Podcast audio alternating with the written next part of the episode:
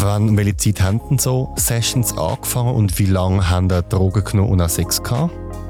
Also so nach drei Tagen war wir Schluss. Gewesen. Drei Tage? Also am Stück? Also nicht, nicht die ganze Zeit Sex, aber ähm, jetzt am Freitagabend angefangen und vielleicht dann am Sonntagabend, am Montag, irgendeinen Tag wo dann definitiv fertig sind, wenn man dann gar kein Geld mehr hat. Thema Chemsex, mein Verlangen nach Drogen, Sex und Liebe. Das ist der Zurich Pride Podcast mit den spannendsten Menschen und den außergewöhnlichsten Geschichten. So bunt, so queer ist die Schweiz mit dem Alexander Wenger. Ich begrüße den Marco. Er ist 33, er bezieht eine halbe IV-Rente und ist gelernter Fachmann Gesundheit und kommt aus Schaffhausen. Der Marco ist schwul, non-binär und nutzt Pronomen er. Willkommen bei uns, Marco. Schön, bist du da. Sally. Nur schnell zu der Folge. Der Marco hat eine schwere Kindheit gehabt und auch später hat er eine sehr bewegende Geschichte. Wir behandeln in dieser Folge Gewalt, Drogenmissbrauch, sexuellen Missbrauch und Homophobie und gewisse Stellen können schwer zum Ertragen sein. So viel zu dieser Folge. Wir stürzen uns gerade in deine Geschichte, Marco. Wie bist du aufgewachsen und wie hast du deine Kindheit erlebt? Ich bin auf dem Land aufgewachsen eigentlich. Ähm Jedoch ist meine Mutter bald nach meiner Geburt gestorben, bin dann eine Zeit lang zu Verwandten, und dann wieder zurück zum Vater. Ähm, ich habe einen Bruder. Ähm, ja, der Vater hat viel getrunken. Man muss ja sagen, ist so ein Bünzli-Schweizer. Ja, es war nicht einfach. Gewesen. Ich bin dann auch frühzeitig ausgezogen von die weil kurz nachdem ich mich geoutet habe beim Vater, hat er mir gesagt, hoffentlich verreckst du AIDS. Und das wirklich aus voller Inbrunst raus. Und bin ich mit 17 ausgezogen und auf Zürich gekommen. Hast du schon immer gewusst, dass dein Vater homophob ist? Hat sich das zu deiner Kindheit begleitet? Mm, nicht bewusst, aber er ist halt schon eher so richtig SVP und wie, wie nennt man das? Toxisch maskulin. Toxische also, Männlichkeit. Genau, also kein Gefühl und Gringachen und Säckeln und ja. An was ist deine Mutter gestorben? Krebs. Ja. Okay. Wie hat sich das auf deine Kindheit aus, auf, wie sagt man dem, ausgewirkt? Also, Mutter war nicht da gewesen, der Vater sehr toxisch. Wie hat so ein Alltag bei dir ausgesehen? Aufstehen, mich in die Schule gekämpft. Ich bin ja gerne in die Schule früher. Ähm, ja, mit dem Bruder viel Streit. Bin auch eher unter die Räder vom Bruder und vom Vater dann nochmal auf den Deckel bekommen, wenn ich mich gegen den Bruder gewehrt habe. Ähm, mein Vater hat Lebenspartnerin gehabt ähm, sie hat da probiert, ein Stück weit Gegensteuer geben, aber dadurch, dass sie nicht geheiratet waren, sind sie mich nicht, uns nicht adoptiert hat, hat sie auch nicht wirklich groß etwas können machen. Sie hat zwar probiert, aber ähm, ja. Was hast du für Bewältigungsstrategien als Kind? Hast du dich zurückgezogen? Hast du fantasiert? Hast du dich gewehrt? Ähm, gegen die Eltern gewehrt. Erst so 14, mit 14, ja, vielleicht 15. Ich bin am liebsten allein im Sandhaufen gegangen, zum Beispiel. Oder ähm, stundenlang, tagelang Lego gespielt, alleine. Oder Sachen angezündet. Sachen angezündet? Ja. Also gefährlich angezündet? Nein, da in der Schweiz nicht. In Italien habe ich einen, einen, einen Steppenbrand verursacht. Wie? Mit einem 40 und einer trockenen Wiese. okay. Ich würde sagen, ist das ein Ventil gewesen? Ja, wahrscheinlich schon. Und vor allem, ich bin auch immer wieder in, in Streit und, und äh, Zankerei verwickelt in der Schule. Ich habe nie wirklich Kollegen in der Schule. Das ist dann, was ist das gewesen? Vielleicht 50, 60 Klasse ist dann ein Bub zu uns gezügelt, also ins Dorf gezügelt, ist zu mir in die Klasse gekommen mit ihm habe ich dann eigentlich wirklich regelmäßig sind wir draußen gewesen. Ähm, sind baden oder ähm, mit dem ferngesteuerten Auto irgendwann mit dem Feldweg rumgerasselt oder Brüder sind Töffel geklaut und dann irgendwie im Wald rumgehötterlet. Der ist dann aber gestorben in der ersten oder zweiten Oberstufe. Der hat ähm, ja, einen bakteriellen Infekt, kann man dann innerhalb von kürzester Zeit verstorben ist. Was würdest du sagen, was hat dir in der Kindheit gefehlt und was hättest du dir gewünscht? Bestätigung. Und äh, wie nennt man das? Bedingungslose Liebe, die man eigentlich von Eltern sollte erwarten Du hast dann mit 16 eine Lehre angefangen im Detailhandel und du hast eben zuerst noch ähm, die Heim gewohnt, nachher bist du noch ausgezogen. Und mit 17 ist dein Einstieg in die Drogen. Wie bist du an die angekommen? Wie war die Situation? Ähm, eben, ich bin ja mit 17 daheim ausgezogen und bin dann da in Zürich, habe ich vorher schon einen Baubetrieb kennt. Und ich bin dann, ja, der hat Drogen verkauft. Und von dort her habe ich Kokain kennt und bin dann eben auch, als ich daheim gegangen bin, zu ihm gewohnt. Das ist aber nicht so lange gut gegangen, weil er hat irgendwie eine körperliche Gegenleistung wollen, wahrscheinlich. Also es ist, ja, ja. Und einfach, da ist es einfach wirklich im Ausgang gesehen. Und da hat ein bisschen Kokain irgendwie einen Monat lang. so ein kleines bisschen. Also es ist, äh, ja, also noch nicht wirklich weltbewegendes gesehen. Wie war äh, der Trip? Gewesen? Wie hat sich das angefühlt? Es hat einfach frei gemacht. Frei von? Ähm, von der Sorge daheim. ähm, ja, man hat natürlich auch ein bisschen länger mögen Nacht durchmachen mit. ja. Sind dann dort Drogen einfach für die Party oder ist es schon dort mit Sex vermischt gewesen? Ähm, ganz am Anfang nicht. Das ist dann später in einem bekannten schwulen Club zu Zürich dann mal immer mehr geworden, wo man dann irgendwie beim Morgen am drei bloß noch über einen Stock im hinteren Teil umgegeistert ist. Wie viel Drogen hast du genommen? Wie intensiv ist das auch gewesen? Ähm, das ist so vielleicht einmal im Monat gesehen. Eben, ich bin da in der Lehre gewesen, viel Geld habe ich nicht, kann man nicht viel leisten. Ähm, es ist dann leider dummerweise nach so einer Clubnacht die blaue Seite und habe dann mit jemandem abgemacht da in Zürich.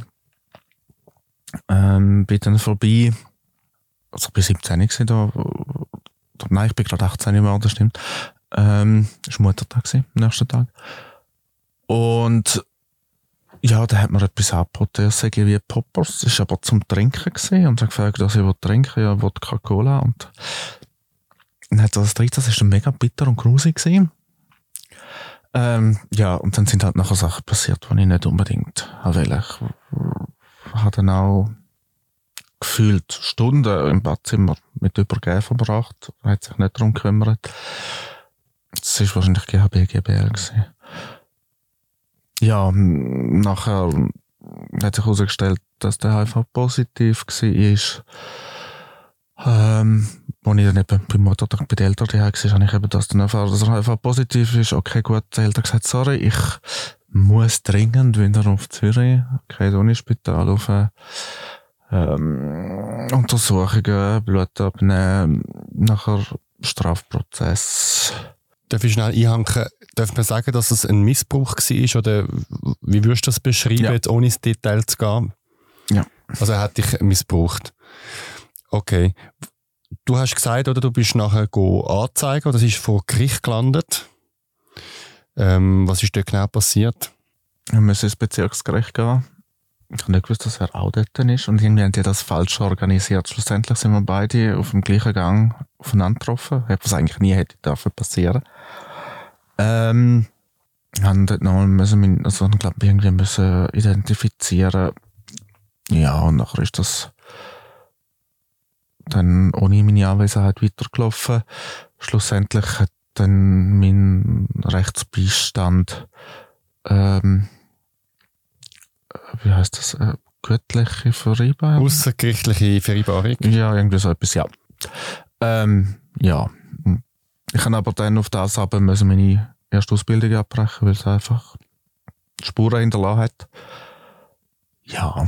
Genau, du hast mir im Vorgespräch gesagt, es hätte einen Strafbefehl gegeben, also das heißt eine Verurteilung wegen, ich zitiere, versuchtes Verbreitung von menschlichen Krankheiten und die haben euch außergerichtlich geeinigt, aber es ist um sexuelle Nötigung und Schändung gegangen äh, und die haben Stillschweigen vereinbart.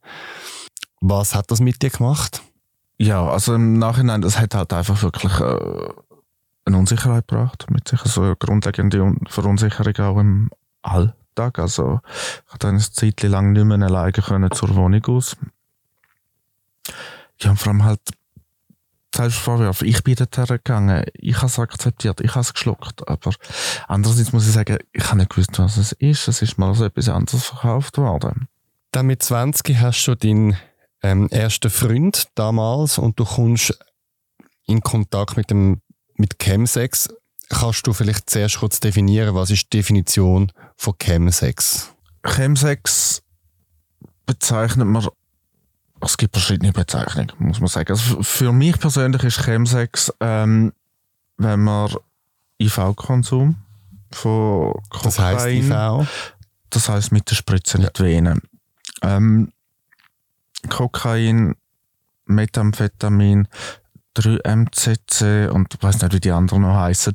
Ähm, oder äh, das äh, Methamphetamin rauchen oder ähm, Kokain weiß jetzt gar nicht genau, wo dort die Grenze ist. Also es ist ähm, nicht nur ein bisschen lustig mit den Drogen, wie zum Beispiel ein bisschen getrunken haben oder einen Joint geraucht haben, sondern es geht wirklich so um ja, mit Eksta in Ekstase kommen mit Drogen. Also es ist wirklich so bei mir ist dann so kein Halten mehr.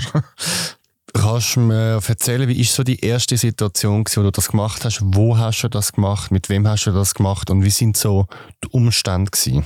Ich habe ja auch wieder auf der blauen Seite jemanden kennengelernt. Romeo. Ja, ja, hat er kennengelernt, auch irgendwie mal nach dem Ausgang. Ja, er hat dann einfach gefunden, ja, hey, also ich bin hier in der Ausbildung zum Fachmann Gesundheit. Er ist ähm, Dr. Med gesehen ein Arzt? Ja. Und ich habe dann gefunden, ja, easy, ich habe jetzt gelernt, wie man spritzt in der Ausbildung, der ist Doktor, der wird schon nicht. Und haben, ja, haben wir, ja, dann ist es halt dann regelmäßig immer öfter. Und so wahrscheinlich innerhalb vom ersten Monat habe ich mich dann mit HIV angesteckt. Es ist irgendwie auch wieder blindes Vertrauen und Blauäugigkeit. Ähm, und ich das Gefühl, ja, das passiert ja schon nicht. Wo haben ihr euch jeweils getroffen und ist das sind immer das Zweite gewesen? Wir sind meistens das Zweite gewesen. Ähm, das war bei die gewesen. Eigentlich so 80 Prozent. Manchmal sind dann aber auch noch mehrere Typen gekommen. Es, es, es, es ist dann halt auch einfach so gewesen, dass ich im Endeffekt gar nicht mehr gewusst habe, wer alles da war. Nur, dass sicherlich noch einer mehr da war oder zwei. Hast du jemals Bedenken gehabt oder Angst vor Drogen in dieser Zeit? Ähm, nein, vor Kokain nicht. Das war mal auch immer noch Kokain. Gewesen.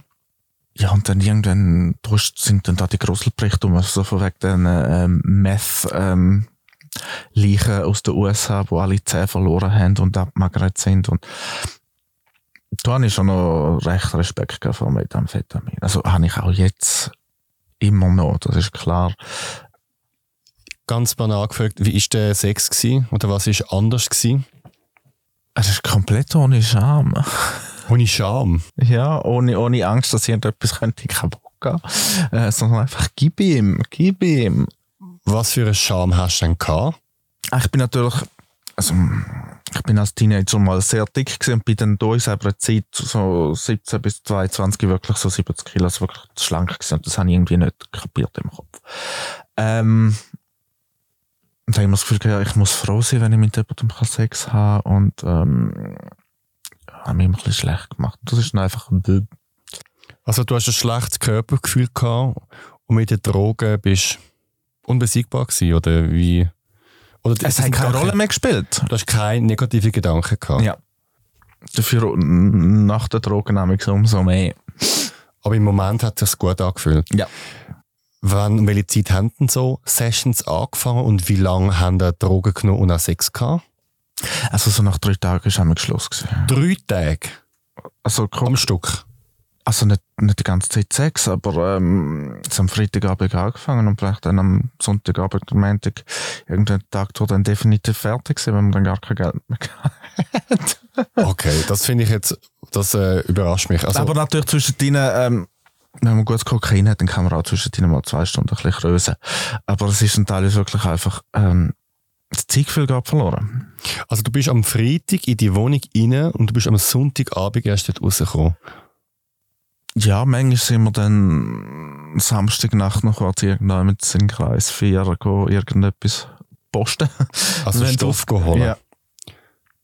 Und haben die geschlafen, haben die gegessen, haben die noch etwas anderes gemacht außer Sex? Gegessen, nicht unbedingt. Nein. Kein Hungergefühl gehabt wegen Kochs. Ja. Und Schlaf? Ja, zwischen denen döst man dann irgendwann weg, wenn der Körper da schlaft. Also nicht während dem Sex. Aber man ist dann halt auch einfach immer mal wieder äh, am Computer am Chatten und irgendwelche Leute am probieren aufreißen. Das Zweite. Mhm. Muss mich kurz sammeln. ich finde das noch heavy. Ähm, Auch unter Methamphetamin ist das Ganze dann noch viel schlimmer gesehen. warum? Ah, dort ist man dann irgendwie die fünfte, sechste in der Wohnung gewesen, manchmal. Mhm. Und ist das dann einvernehmlicher Sex und schöner Sex? Also schlecht ist er nicht. Ähm, einvernehmlich denke ich auch, ja. Also- es- also Kokain beamt einem nicht so weg. Es, es, ähm, also ich habe jetzt nie das Gefühl gehabt, dass unter Kokain oder unter Methamphetamin etwas passiert ist, was ich nicht ähm, will. Also von dem her, die Leute sind anständig und es hat auch noch einen Dialog gegeben, was man auch macht etc. Das ist nicht so, dass die Leute vereinfacht jetzt zu Raubtier werden, weil sie so drauf sind. Nein, nein, nein. Ähm, also wenn es irgendwie unbequem geworden ist ähm, oder man gerade irgendwie nicht mehr hat mögen oder gerade irgendwie ähm, zum Beispiel das Kokain, das dann nämlich ziemlich schnell mal wieder ein bisschen nach, kann dann auch mal ein bisschen Unruhe, ähm, Unwohlsein hervorrufen und dann hat man einfach können sagen, äh, geht gerade nicht. Und dann ist der andere am Computer chatten und, und ich bin dann irgendwie äh, ins Badzimmer oder sonst noch her. Und dann hat man nachher später wieder weitergemacht. Geht es dann bei so Sachen, oder für dich jetzt um, um den Sex, um den, ich sage jetzt mal, um den, um den Trieb, um das Wilde? Oder haben ihr auch gekuschelt, ähm, geküsst, also haben ihr auch so, ich sage jetzt mal, die romantischen Sachen gemacht? Aber Ah, wir sind dann schon, nein, also währenddessen, also küsst das jetzt nicht auf eine romantische Art geküsst. ähm, nein, aber nachher beim Abkommen, also da mit dem Kokain beim Abkommen, da hat man dann wirklich teilweise nicht beim halben Tag, Tag noch irgendwie im Bett rein, so, äh, ein Valium und dann hat man dann irgendwann nach ein paar Stunden mal, ist man nebeneinander eingeschlafen. Wie ist es dann damals gegangen, wenn du gegangen bist von, der, von dem Wochenende? Mit was für Gefühl? Nicht schlecht. Also natürlich hat er einfach den, den Gucki-Kater, aber jetzt nicht irgendwie ein schlechtes Gewissen oder... Ich habe es genossen mit dem. Und am Montag ist die Schule oder der Job einfach weitergegangen. Manchmal ja, manchmal nein. Was ist denn? gewesen? Hast du dich krank gemeldet? Ja, also ich bin tatsächlich nicht... Also wenn ich mich nicht ähm, vom Kopf her noch nicht klar gefühlt habe, bin ich sicherlich nicht arbeiten. Das habe ich einfach nicht können verantworten. Eben, es ist nicht etwas gewesen, wo jede Woche äh, oder vielleicht schon, wenn man es mal zweimal hintereinander hat, es hätte können sein, dass es bloß eine Nacht ist, aber es hätte eben auch wirklich können, das ganze Wochenende sein. Du hast mit 20 mit dem angefangen. Wie lange hast du das gemacht und wie lange ist es einigermaßen gut gegangen? das hat dann eigentlich schon innerhalb der nächsten zwei Jahre ist dann ähm, hat's abgenommen, weil er ist auch weg aus der Schweiz dann irgendwie. Aber irgendwie hat eben das Kokainspritzen dann haben dann einfach alleine die Hause weitergemacht. Aber bin ich manchmal dann eben so tschüss gewesen, dass wenn ich ein Date abgemacht und dort auch erschienen bin, sind die Leute verschrocken und haben mich wieder weggeschickt. Wie hast du dann gewirkt auf sie? ja, halt komplett verpeilt. Ist, ja, So völlig drauf oder rote Augen oder wie muss ich mir das vorstellen? also voll nervös und aufgekratzt und wahrscheinlich Augenring bis, ähm, weiß auch nicht, auf die Ethik haben. Und hast du mit ihm eine Beziehung gehabt? Hast du ihn auch geliebt? Der Arzt? Ich bin ver verliebt gewesen. Ähm, aber es ist alles eben ein bisschen sehr kompliziert. Er hat auch immer mal wieder von Tina erzählt und das haben wir aber nie konsumiert. Was ist Tina? Das ist Methamphetamin, Crystal Meth. Ist das härter in dem Fall als Kokain? Ja. Ja. Hast du irgendwann in dieser Zeit, in diesen zwei Jahren, wo das noch wenig Konsequenzen gehabt auf dich und deinen Körper, mal gedacht und mal zweifelt, dass, das, dass du Schaden nimmst davon? Oder hast du dich einfach auch gut gefühlt? Man hat nach jeder Droge oder nach jeder Substanz, die man nimmt, hat man irgendeine Form einen Kater. Das hängt ab, wie es einem gegangen ist, bevor man es genommen hat. Ob man irgendwie gerade schon einen mega heavy, niederschmetternden Tag hat oder nicht. Wie viel das man nimmt, äh, wie die Qualität ist und vor allem auch, was es ist. Ähm, also ich habe mich immer schlecht gefühlt nach der Droge, aber halt einfach der Kater. Mhm. Ähm, ich sage einfach, Drogen, ich verteufel Drogen nicht, weil sie haben mir Erlebnisse gebracht, die ich sonst wahrscheinlich nicht gehabt hätte. Und zwar ähm, auch viele schöne Erlebnisse. Darum verteufel ich Drogen nicht. Man sollte es halt einfach mit Bedacht nehmen und nicht übertreiben. Was würdest du denn sagen, hat es dir gebracht? Was war schön? Gewesen? Ja, wahrscheinlich überhaupt Sex zu haben. Das wäre wahrscheinlich ohne Drogen gar nicht möglich gewesen. Wegen der Scham. Ja, und ich, also man muss sagen, ich bin seit der ersten Klasse in psychiatrischer Behandlung, also erste Primarschule. Ähm, glaube, das wäre für mich sonst gar nicht wirklich möglich gewesen, also mal Sexualität zu erfahren. Aber das ist mir jetzt erst in den letzten paar Wochen aufgefallen, dass ich wahrscheinlich gar nie wirklich nüchtern Sex hatte. Und ähm, das ist so das nächste Ziel im Leben. Wobei, ich habe letztes Mal eine Studie gelesen, ich habe jetzt nicht mehr genaue Zahlen definiert, dass noch viele Leute mit einer Substanz Sex haben. Jetzt vielleicht nicht mit harten Drogen wie jetzt bei dir, aber so entweder bekifft oder betrunken oder einfach nur schon ein Glas Wein, dass es relativ oft ähm, eine Rolle spielt. Ja, aber es ist ja dann nicht Chem-Sex. Da ist dann wirklich der, eben eins kiffen, trinken oder das Lein nehmen. Das ist noch nicht Chem-Sex. Chem-Sex, da wird es dann wirklich zelebriert, dann vielleicht auch die Spritze zu machen oder, ähm, ja. Du hast dann mit 23 einen, einen Nervenzusammenbruch gehabt und hast einmal in die Klinik gehabt. Was ist dort passiert und wie ist dir dort gegangen? Ich habe mich einfach nur noch ausbrennt gefühlt und, ähm, ich hatte es schon eine Zeit lang gemerkt, dass das irgendwie im Anflug ist und habe das dann probiert mit Absturzwochenende zu kompensieren. Ähm, und irgendwann ist es dann einfach gar nicht mehr gegangen. Und bin dann, ja, während drei Monaten mehr oder weniger in der Klinik gesehen und habe nachher noch über ein halbes Jahr nicht dürfen arbeiten. Also da hat mir der Psychiater verboten zu arbeiten. Und nachher habe ich nie mehr wirklich den Einstieg gefunden in, in, im Beruf. Ich habe es zwar unzählige Mal probiert. Am Anfang sind vielleicht noch drei, vier Monate gewesen, wo ich auch am Stück arbeiten konnte. Und am Schluss, das, das letzte ist, glaube ich, noch irgendwie zwei Wochen gewesen, ein, zwei Wochen, bis ich wieder am Punkt gekommen bin und äh, das Gefühl hatte, das Leben verreist mich jetzt dann gerade. Oder zum Beispiel auch in der Mittagspause, ich habe hier in der Spitex gearbeitet, äh, einfach brüllend im Auto gehockt bin, weil ich einfach nicht mehr können. Ähm, Was hat denn dort nicht funktioniert? Also du hast gesagt, ähm, du hast angefangen zu brüllen beim Arbeiten. Was hat sich dort verschoben in deinem Leben? ich habe so, die rosa-rot Brüllen ist nicht mehr nur gesehen. Irgendwie alles im Positiven gesehen, was ich vorher in allem irgendwie das Positive gesehen das ist dann einfach irgendwann nicht mehr möglich gewesen. In dieser Zeit hast du auch eine Abklärung gemacht oder bei der IV. Heute ähm, beziehst du auch IV. Und ähm, du hast mir noch erzählt, dass dann du weiterhin Drogen konsumiert hast und dass es dann dort angefangen hat kippen. Also mit äh, es sind dann nicht nur noch schöne Erlebnisse gewesen. Kannst du mal beschreiben, was dort passiert ist? Ja, irgendwann hat es dann eben auch im Zusammenhang von Geromeo Dates und so weiter und so fort, ähm, zwar in Südafrika, ähm, hat dann plötzlich mal Methamphetamin gegeben. Und das habe ich hier in Südafrika kennengelernt während drei Wochen Ferien. Bin dann zurück in die Schweiz gekommen und hat das dann nicht mehr gehabt. Nochmal Kokain gehabt, vier Jahre lang immer mal wieder. Ähm, ich- nicht mehr so viel wie ähm, bevor ich in Klinik bin. Ähm, bis ich dann in der Schweiz die Umschulung verloren habe bei der IV. Ähm, nicht aus Drogengründen. Die IV sagt, Drogen haben keinen Einfluss auf meine Berentung. Ähm, habe die Umschulung verloren bei der IV und dann bin ich auf Methamphetamin ähm, gestürzt. So die ersten zwei, drei Monate war noch nicht so wild, gewesen, aber schleichend je mehr sind dann wirklich Wahnvorstellungen gekommen, auch wenn ich nicht konsumiert habe.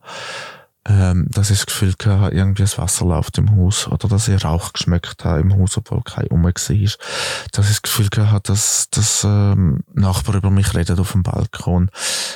Kannst du noch kurz den Unterschied zwischen Kokain und Methamphetamin beschreiben?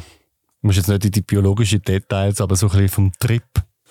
Methamphetamin hebt viel länger her. Man braucht viel weniger. Ja, das ist so der grösste Unterschied, finde ich. Es ist vielleicht auch noch mal ein Ticken intensiver vom, vom Euphorisierenden her. Was Kokain hauptsächlich wach macht und ein bisschen anregt, macht Methamphetamin halt schon auch ähm, glücklich. Am Anfang, das lädt dann massiv nach mit der Zeit. Wie bist du mit diesen Wahnvorstellungen umgegangen? Also du hast dann Sachen gesehen und gehört, die nicht da sind. Bist du nicht verschrocken? Hast du überhaupt gecheckt, dass es Wahnvorstellungen sind? Teilweise ja, teilweise nein. Oder vor allem auch, wenn ich gemerkt habe, dass es eigentlich nicht wahr sein kann. Es ist einfach so, dass, dass einem der Kopf das Gefühl gibt, dass etwas so war. Ähm, und man eigentlich mit dem Verstand weiß, das ist extrem unwahrscheinlich oder nahezu unmöglich. Aber man kann dann äh, mit dem Verstand nicht gegen die ähm, Eindrücke ähm, man ist so fast ein bisschen machtlos dagegen. Man weiß es zwar, aber das Gefühl, dass jetzt irgendwie könnte die Polizei reinlaufen oder dass irgendwie noch etwas brennt in der Wohnung, ähm, ich habe dann oftmals gleich müssen schauen. Also ich konnte das so lange können unterdrücken, stundenlang, und dann irgendwann ja, ich dann gleich müssen schauen, weil das, das Gefühl, dass jetzt irgendetwas ist, ähm, sich durch den Verstand nicht beeinflussen lassen Also das, äh, ja, durch den Willen. Was ist dann weitergegangen mit den Drogen? Ähm, und dann ist sogar, man kann sagen, schlimmer geworden. Ähm, du hast mir erzählt von einem Arzt, von einer Session, wo er sogar gestorben ist dabei. Was ist dort passiert? Also es war nicht meine Session, gewesen. ich habe ihn kennengelernt an einer Session. Es ist wirklich ein so die meisten, die Methamphetamin, Methamphetamin nehmen, sind eigentlich wirklich sehr, sehr herzlich, oder sie, man wird herzlich durch Methamphetamin, kann auch sein. Ähm, der ist dann aber ein paar Wochen später, nachdem wir zusammen etwas hatten, äh, gestorben bei einer Session. Das ist dann so ein bisschen der Reise rum. Also der hat eine Überdosis gehabt? Aus nicht verifizierten Quellen, ja. Kannst du mich ein bisschen in die, deine Gedankenwelt damals ähm, bringen? Also es hat angefangen von lässigen Wochenenden und alles ist toll und man, der Körper ist super und man hat, man mag und man hat viel Sex und man lernt Männer kennen, bis zu, du kommst Wahnvorstellungen über, ein Sessionpartner stirbt bei einer anderen Session, sind bei dir dort nicht alle Alarmglocken auf im Sinne, ich muss jetzt da raus oder in was für einem Film bist du also das Methamphetamin, das macht einen rechten Film. Das geht das Zeitchen, bis man dort wieder klare Gedankengänge hat. Ähm, es ist ein schleichender Prozess und grundsätzlich meint man immer, ja, das passiert mir nicht. Wieso die meisten Leute denken, ja, ja, ich rauche, aber ich will keine Krebs bekommen. Es geht so ein bisschen in die Richtung. Ähm, und von was ich bei ihm denke, ist ja, er ist über 70 gewesen.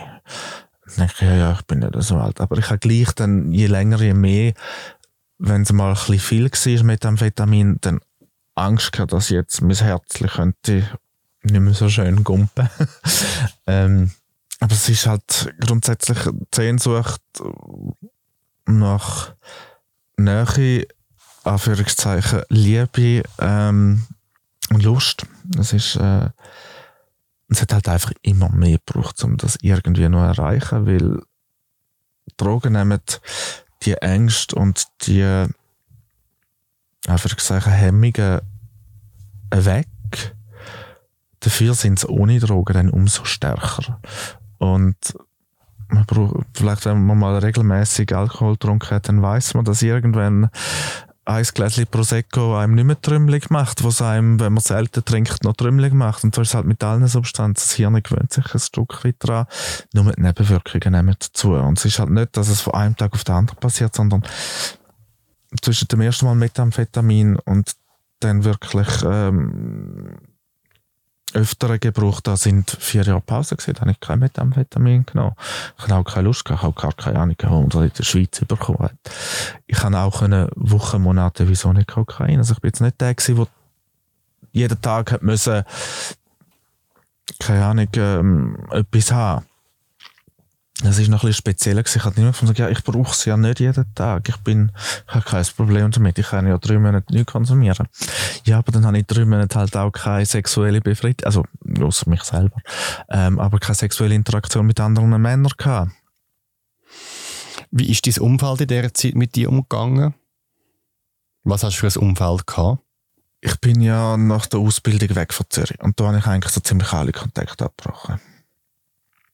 Also ich hatte eigentlich keine Freunde mehr. Ich hatte meine Nachbarn. Gehabt. Was ich aber habe, ich habe so ein, zwei Kollegen, wie zum Beispiel der Glenn, der jetzt draussen hockt, ähm, ihn kenne ich schon seit 20 Jahren. Ist zwar immer mal wieder ein bisschen ein Auf und ein Ab aber ich bin so, in Ausgang bin ich nicht mit den Leuten, die ich Drogen konsumiert habe. Das ist, sind so zwei Paar Schuhe. Ich habe auch die Leute nicht unbedingt im Ausgang aufgegabelt. Ich habe die online kennengelernt, zum äh, Sex und Sessions haben. Ähm, es hat. Hast du es verheimlicht, dem Fall von deinen Freunden? Ich habe es einfach nicht erzählt. Also, wir haben, ja. Ja. Also ja. aber ich habe mich jetzt nie wirklich geschämt dafür. Aber ich habe jetzt nicht gesagt, ja, ich gehe jetzt gucken, äh, keine Ahnung was, Methamphetamin rauchen und äh, keine Ahnung was für Spielzeug.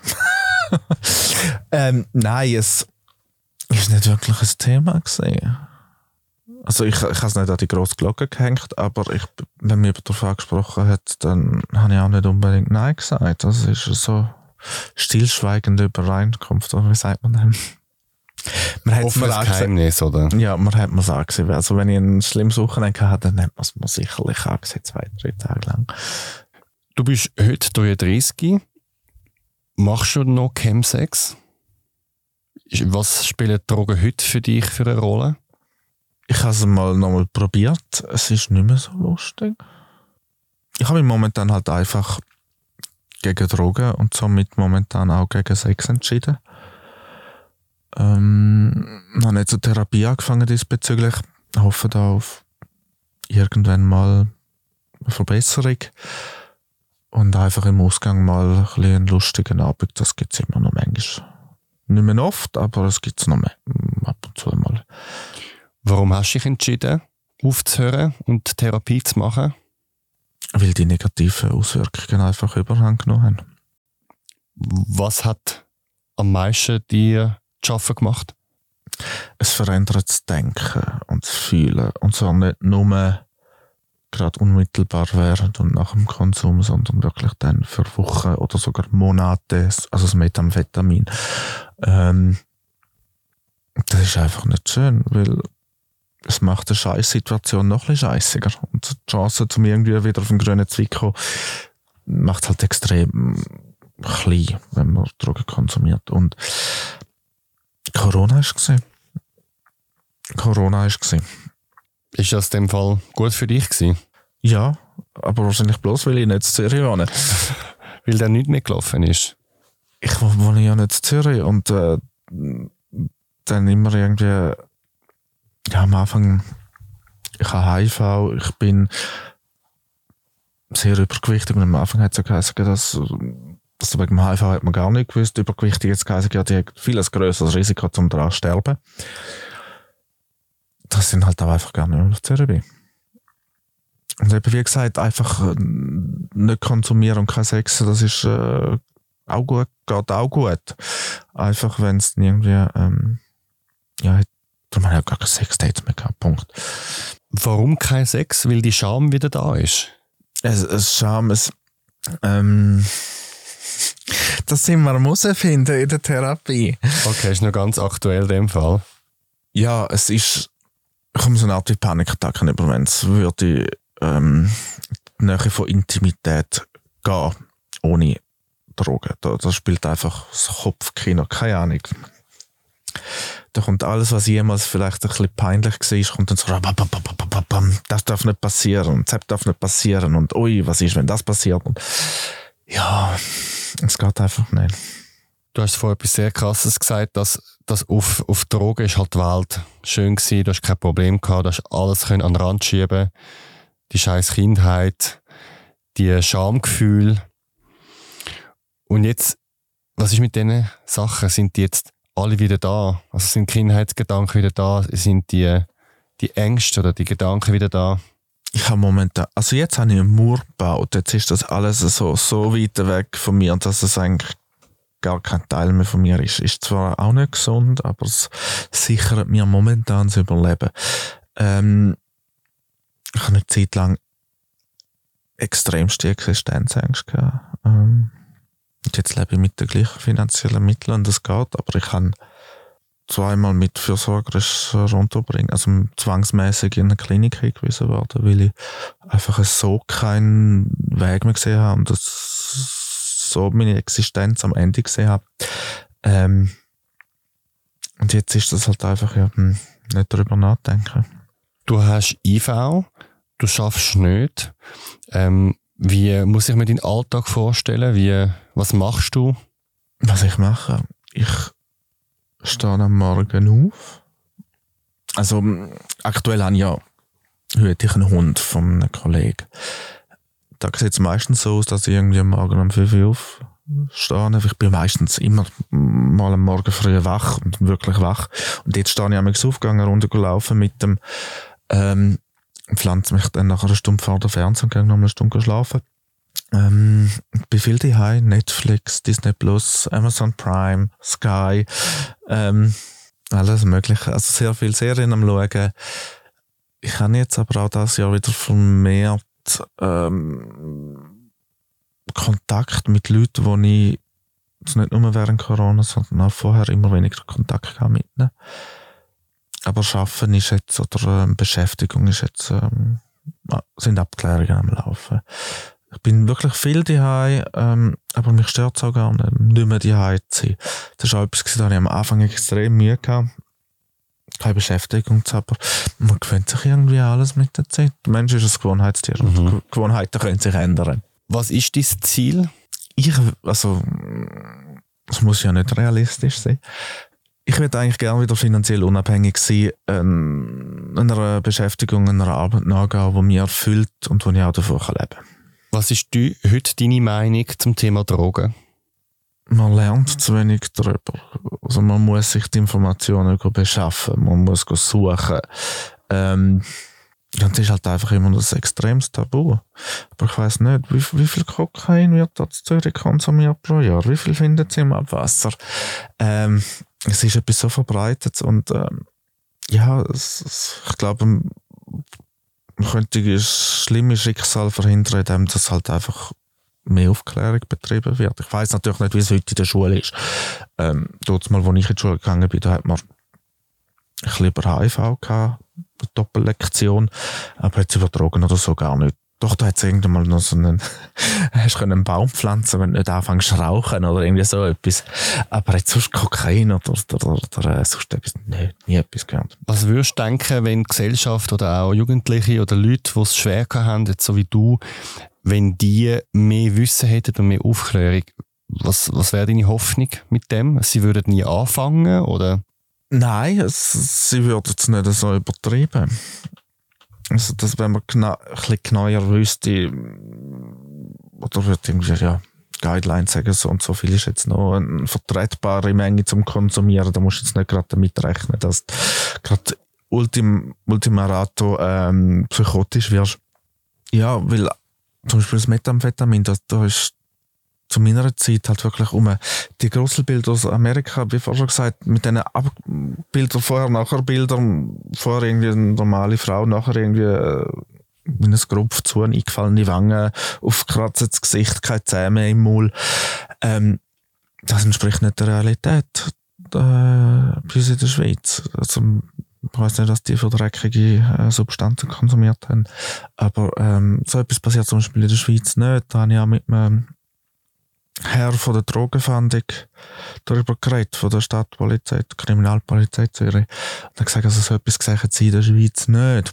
Einfach ein bisschen realistischere Bilder und vielleicht auch eben, dass es halt wirklich längerfristig vor allem psychisch ähm, schadet und, und nicht, dass man es merkt, wenn einem Zähne rausgehen, wie dass das von den Medien suggeriert worden ist vor ein paar Jahren. Also im Sinne von, wenn man so dramatische Bilder zeigt und man das nicht sieht, dass man es dann wie so vergisst oder wie denkt, das ist nicht bei uns, das gibt es nicht und dass man die Gefährlichkeit gar nicht sieht, in dem schon ein kleiner Konsum schon kann ein Problem führen Ja, und vor allem halt auch, ähm, dass es nicht unbedingt die Folgen sein, die jetzt publiziert worden sind. Eben, wie gesagt, die, die körperliche, der körperliche Zerfall durch Methamphetamin, der gibt in der Schweiz eigentlich nicht so scheinbar. Das sage ich, ähm, ja, einfach realistische Sportfolgen. Du bist sehr offen, du bist sehr ehrlich, wenn du über deine Geschichte redest. Du gibst viel Preis, auch viel Negatives, ähm, tabulos. Warum bist du so offen? Warum erzählst du deine Geschichte? Weil ich jetzt weiss, also so wie ich es gemacht habe, dass es nicht gut rauskommt. In der Hoffnung, dass sich vielleicht andere ähm, noch einmal mehr ein bisschen informieren darüber und ähm, sich vielleicht auch genug früh gehen, gehen Hilfe holen, wenn sie an einen Punkt kommen, wo sie merken, dass ähm, der Kopf ihnen ähm, Pseudorealitäten abspielt. Weil ähm, ja, genau, ein Bekannter, der hat sich ähm, so einen psychotischen Schub mit Brennsprit übergossen und angezündet. Dass man ein bisschen, ja, dass ich die auf die Hilfe holen. Was ich halt einfach auch gemerkt habe, ist zum Beispiel in Spitälern, die wissen, also Methamphetamin gibt es leider Gottes nicht eine Substitution dafür. Also keine Ersatzdrogen wie ja. Methadon bei Heroin. Genau. Aber ich denke, ein, ein, ein Ditz können die Leute sicherlich sich immer melden oder in der Arut. Das sind Fachstellen. Genau. Was wünschst du dir für dich und dein Leben? Sicherheit, äh, materiell und aber auch zwischenmenschlich. Marco, vielen Dank, bist du heute da gewesen, hast deine Geschichte erzählt. Bitte. Menschen, Geschichten, Emotionen. Das ist der Zurich Pride Podcast. Jetzt auf Apple Podcast und Spotify abonnieren, Glocke aktivieren und mit Sternen bewerten. Mehr Informationen zum Podcast auf zurichpridepodcast.ch. Produktion Kevin Burke.